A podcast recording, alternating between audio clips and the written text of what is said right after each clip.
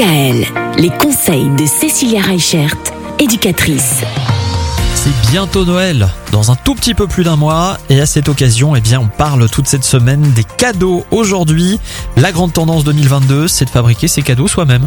Et oui, c'est la grande tendance. Ben, on a expliqué hein, que les temps sont de plus en plus difficiles et que du coup, ben, une des solutions, c'est peut-être de faire ses cadeaux soi-même. Alors il y a les grands classiques. Hein, euh, votre enfant a envie d'un bureau, ben pourquoi pas faire un bureau en palette. Il y a énormément Ah oui. de tutos qui existent sur Internet. La couture aussi, c'est très tendance. Fabriquer ses vêtements, offrir des choses. Alors ça peut être des vêtements, mais ça peut être aussi euh, des tote bags, ça peut être aussi euh, ben, des couvertures pour les enfants, des turbulettes pour les petits. On va pouvoir aussi trouver ben, les fameux gâteaux de Noël. Alors ça, c'est un incontournable de Oui. Noël, hein, nos petits bredeleux ou bredala, euh, Mhm. selon là où on est. Oui. Euh, faire une boîte à gâteaux remplie de ces gâteaux-là, je sais pas si vous savez, mais en boulangerie, le kilo est quand même autour des 28 euros, le kilo de gâteaux de Noël. Ah oui, c'est pas mal, ouais. Donc en faire soi-même, c'est sûr, ça prend un petit peu de temps, mais des fois ils sont peut-être même encore meilleurs et ça permet d'avoir un beau cadeau. Ce qui marche toujours, c'est les arrangements floraux.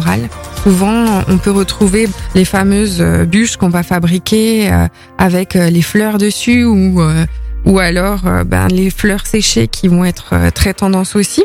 Et une des choses pour moi qui est un petit coup de cœur pour cette année, c'est la fabrication autour du cuir.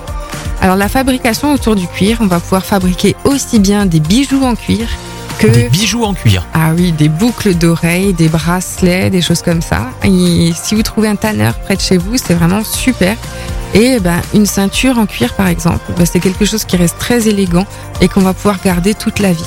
Donc on reste vraiment dans des cadeaux qui vont être utiles, responsables et qui vont perdurer dans le temps. Très bien, merci pour ces quelques bonnes idées. Demain, on va revenir sur les jouets. Et plus précisément les jouets en bois, parce que c'est vrai que c'est aussi une tendance ces dernières années, les jouets en bois. Mais il faut savoir que c'est pas parce qu'on achète un jouet en bois que c'est forcément la meilleure des idées ou que, ou que tous les jouets en bois sont, sont sains. C'est ça. Et vous nous expliquerez pourquoi demain. Retrouvez l'ensemble des conseils de DKL sur notre site internet et l'ensemble des plateformes de podcast.